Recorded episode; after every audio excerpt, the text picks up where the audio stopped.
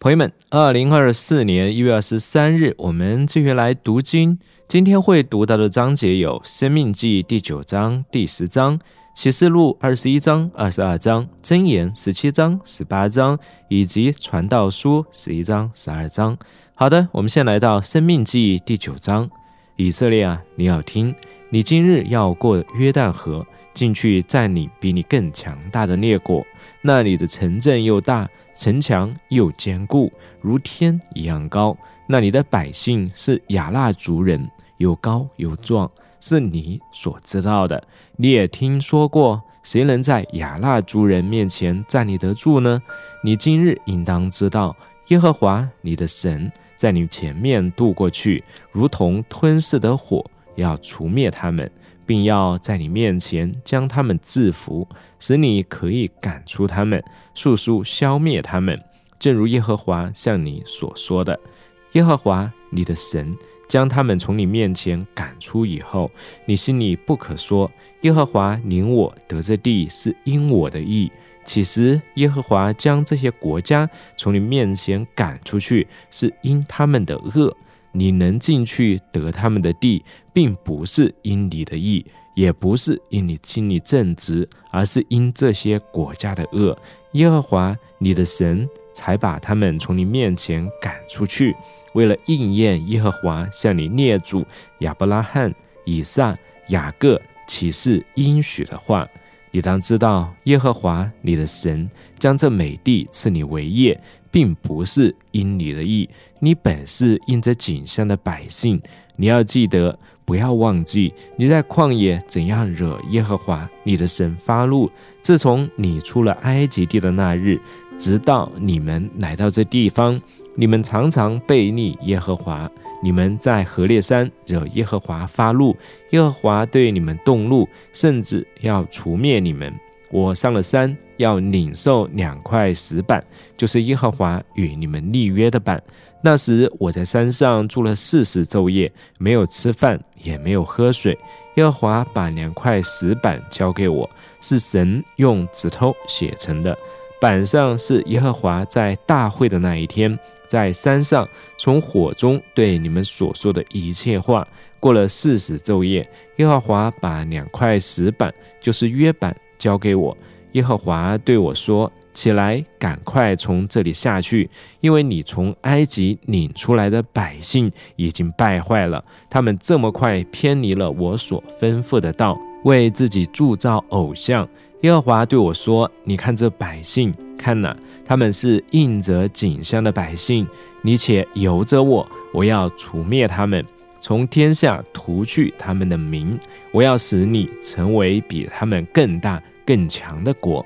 于是我转身下山，山上有火燃烧，两块约板在我双手中。我观看，看哪，你们得罪了耶和华你们的神，为自己铸成了一头牛犊，迅速偏离了耶和华所吩咐你们的道。我拿着那两块石板，从我双手中扔出去。在你们眼前把他们摔碎了，因为你们所犯的一切罪，做了耶和华眼中看为恶的事，惹他发怒。我就像从前一样俯伏在耶和华面前四十昼夜，没有吃饭，没有喝水。我很害怕，因为耶和华向你们大发烈怒，要除灭你们。但那一次，耶和华又应允了我。耶和华也向亚伦非常生气，甚至要除灭他。那时，我也为亚伦祈祷。我把那时你们犯罪所铸的牛犊拿来，用火焚烧，捣碎后再磨成粉末，好像灰尘。我把这灰尘撒在从山上流下来的溪水中。你们在他贝拉、马萨。基伯罗哈塔瓦又惹耶和华发怒，耶和华叫你们离开加底斯巴尼亚，说你们上去得我所赐给你们的地。那时你们违背了耶和华你们神的指示，不信服他，不听从他的话。自从我认识你们的日子以来，你们常常背逆耶和华。我因耶和华说要除灭你们，就在耶和华面前俯伏四十昼夜，像我以前俯伏一样。我向耶和华祈祷，说：“主耶和华，求你不要灭绝你的百姓，你的产业，他们是你用大能救赎，用你强有力的手从埃及领出来的。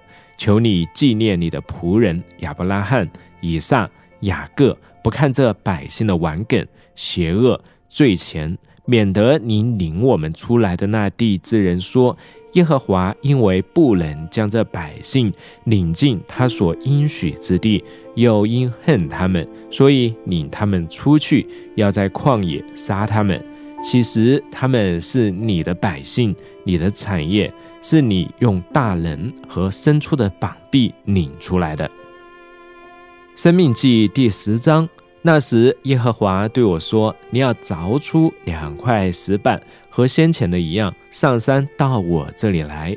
你也要造一个木柜，我要把你先前摔碎的板上所写的字写在这板上。你要把这板放在柜里。于是，我用金合欢木造了一个柜子，又凿出两块石板，和先前的一样。我手里拿着这两块板上山。”耶和华将那大会之日，在山上从火中所吩咐你们的十条诫命，照先前所写的写在这板上。耶和华把他们交给我，我转身下山，将这板放在我所造的柜里。现今这板还在那里，正如耶和华所吩咐我的。以色列人从比罗比尼比干起行，来到摩西拉。亚伦死在那里，就葬在那里。他的儿子以利亚撒接续他担任祭司的职分。他们从那里起行，来到古哥大，又从古哥大来到约巴他，有溪水之地。那时，耶和华将立位之派分别出来，抬耶和华的约柜，又侍立在耶和华面前侍奉他，奉他的名祝福，直到今日。因此，立位没有像他的弟兄有产业，耶和华是他的产业，正如耶和华你神所应许他的。我又像先前一样，在山上停留了四十昼夜。这一次，耶和华也应允我。不将你灭绝。耶和华对我说：“起来，走在百姓前面，领他们进去，得我向他们列祖起誓要给他们的地。以色列啊，现在耶和华你的神向你要的是什么呢？只要你敬畏耶和华你的神，遵行他一切的道，爱他，尽心尽性侍奉耶和华你的神。”遵守耶和华的诫命律例，就是我今日所吩咐你的，为要使你得福。看哪，天和天上的天，地和地上所有的，都属耶和华你的神。然而，耶和华专爱你的孽主，爱他们，从万民中拣选你们，就是他们的后裔，像今日一样。所以，你们的心要受割礼，不可再印着景象。因为耶和华你们的神是万神之神，万主之主，是伟大、强有力、可畏的神，不看人的情面，也不受贿赂。他为孤儿寡妇伸冤，爱护寄居的，赐给他衣食。所以你们要爱护寄居的，因为你们在埃及地也做过寄居的。你要敬畏耶和华你的神，侍奉他，紧紧跟随他，奉他的名起誓。他是你当赞美的，是你的神，为你做了大而可畏的事，这些是你亲眼见过的。你的列祖七十人下埃及，现在耶和华你的神却使你如同天上的星那样多。启示录二十一章，我又看见一个新天新地，因为先前的天和先前的地已经过去了，海也不再有了。我又看见圣城新耶路撒冷由神那里从天而降，预备好了，就如新娘打扮整齐，等候丈夫。我听见有大声音从宝座出来说：“看呐，神的帐幕在人间，他要和他们同住，他们要做他的子民，神要亲自与他们同在。”神要擦去他们一切的眼泪，不再有死亡，也不再有悲哀、哭嚎、痛苦，因为先前的事都过去了。那位坐在宝座上的说：“看呐，我把一切都更新了。”他又说：“你要写下来，因为这些话是可信靠的，是真实的。”他又对我说：“成了，我是阿拉法，我是欧米伽，我是开始，我是终结。我要把生命的泉水白白赐给那口渴的人喝。得胜的要承受这些为业。我要做他的神，他要做我的儿子。至于胆怯的、不言的、可憎的、杀人的、淫乱的、行邪术的、拜偶像的和一切说谎的人，他们将在烧着硫磺的火壶里有份。这是第二次的事。拿着七个金碗盛满幕后七种灾祸的七位天使中，有一位来对我说。你来，我要给你看新娘，就是羔羊的妻子。我在圣灵感动下，天使带我到了一座高大的山，给我看那由神那里从天而降的圣城耶路撒冷。这城有神的荣耀，它光辉如同极贵的宝石，好像碧玉，明如水晶。它有高大的墙，有十二个门。门上有十二位天使，门上又写着以色列人十二个支派的名字。东边有三个门，北边有三个门，南边有三个门，西边有三个门。城墙有十二个根基，根基上有羔羊十二使徒的名字。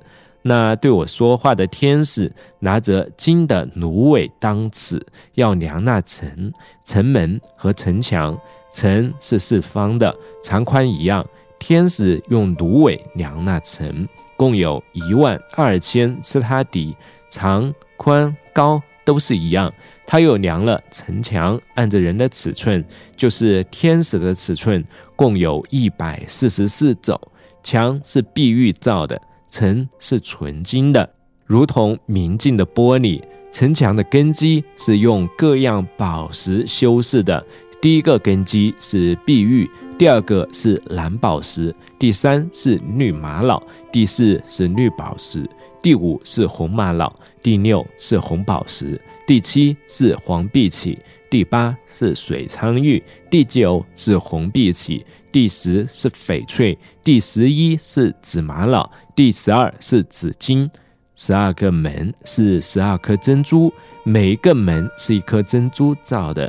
城内的街道是纯金的，好像透明的玻璃。我没有看见城内有电，因主全能者神和羔羊就是城的殿。那城内不用日月光照，因为有神的荣耀光照，又有羔羊为城的灯。列国要借着城的光行走，地上的君王要把自己的荣耀带给那城。城门白昼总不关闭，在那里没有黑夜。人要将列国的荣耀尊贵带给那城。凡不洁净的和那行可憎与虚谎之事的人都不得进那城，只有名字写在羔羊生命册上的才得进去。启示录二十二章。天使又让我看一道生命水的河，明亮如水晶，从神和羔羊的宝座流出来，经过城内街道的中央，在河的两边有生命树。结十二样的果子，每月都结果子。树上的叶子可做医治万民之用。以后不再有任何诅咒。在城里将有神和羔羊的宝座，他的仆人都要侍奉他，也要见他的面。他的名字将写在他们的额上。不再有黑夜，他们也不需要灯光或日光，因为主神要光照他们。他们要做王，直到永永远远。天使又对我说：“这些话是可信靠的，是真实的。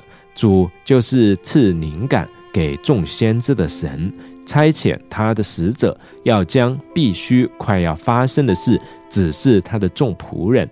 看呐，我必快来。凡遵守这书上预言的，有福了。这些事是我约翰所听见、所看见的。”当我听见、看见时，就俯伏在指示我的天使脚前，要拜他。他对我说：“千万不可！我与你和你弟兄众先知，以及那些守这书上的话的人，同是做仆人。你要敬拜神。他又对我说：“不可封了这书上的预言，因为时候近了。不义的让他仍旧不义，污秽的让他仍旧污秽，唯一的让他仍旧唯一，圣洁的让他仍旧圣洁。看了，我必快来，赏罚在我。”要照每个人所行的报应他。我是阿拉法，我是欧米伽，我是首先的，我是幕后的，我是开始，我是终结。那些洗净自己衣服的有福了，他们可得权柄到生命树那里，也能从门进城。城外有犬类、行邪术的、淫乱的、杀人的、拜偶像的，以及所有喜爱和行虚妄的人。我耶稣差遣我的使者，为了众教会向你们证明这些事。我是大卫的根，是他的后裔。我是明亮的晨星。圣灵和新娘都说来，听见的人也要说来，口渴的人也要来，愿意的人都可以白白取生命的水喝。我警告一切听见这书上预言的人：若有人在这预言上加添什么，神必将记在这书上的灾祸加在他身上；这书上的预言，若有人删去什么，神必从这书上所记的生命树和圣城删去他的份。证明这些事的说：是的，我必快来。阿门。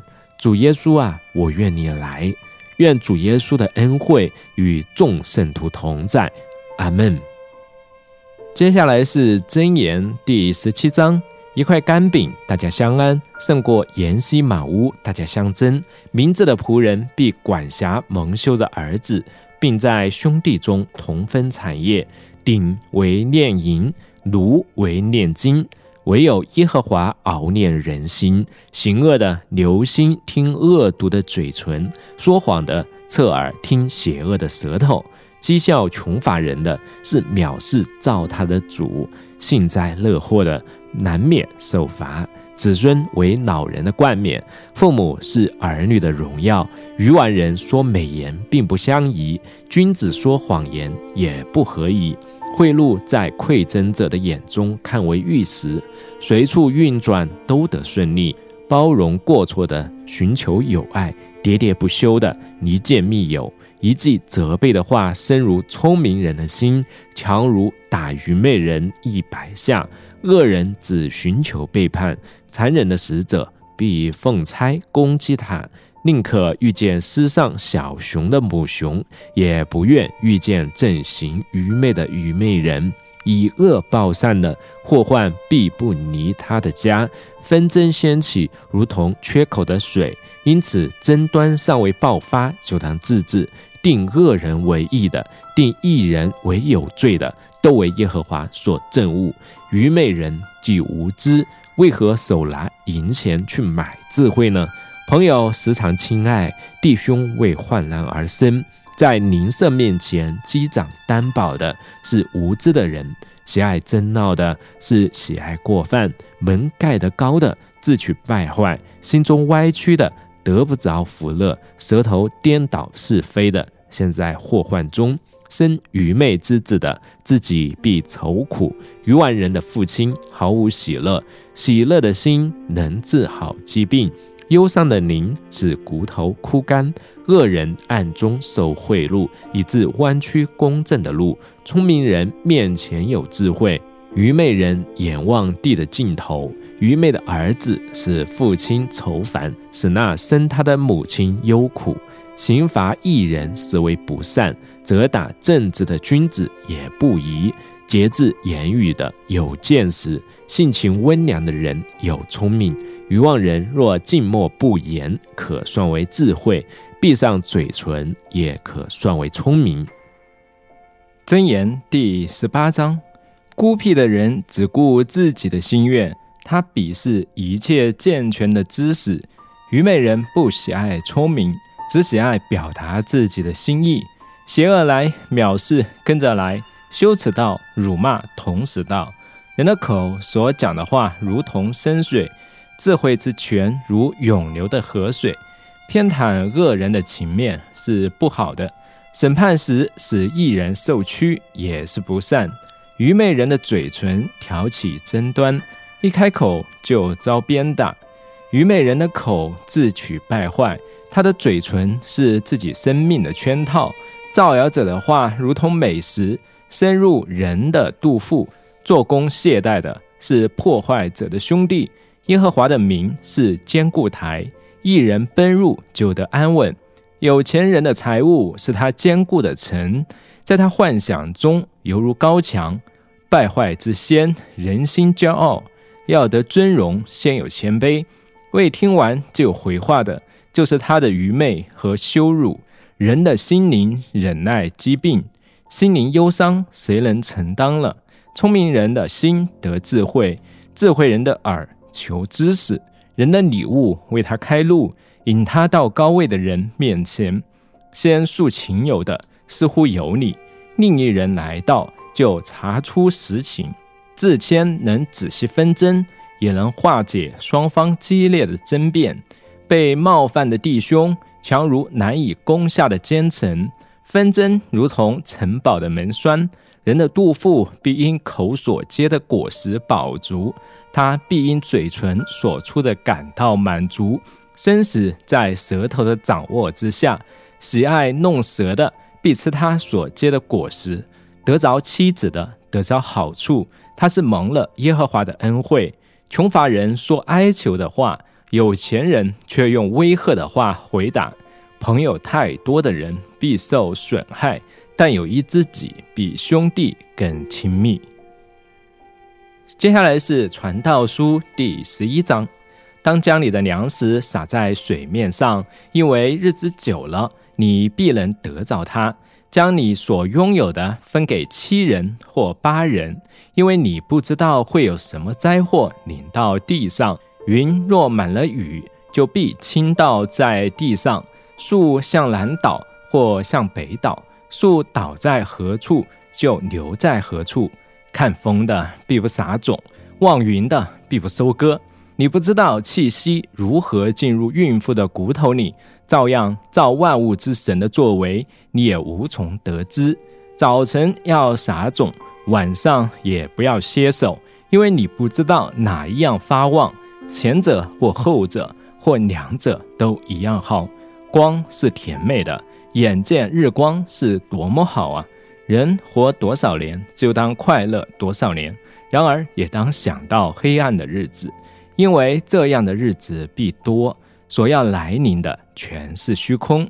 年轻人呐，你在年少时当快乐，在年轻时使你的心欢畅，做你心所愿做的。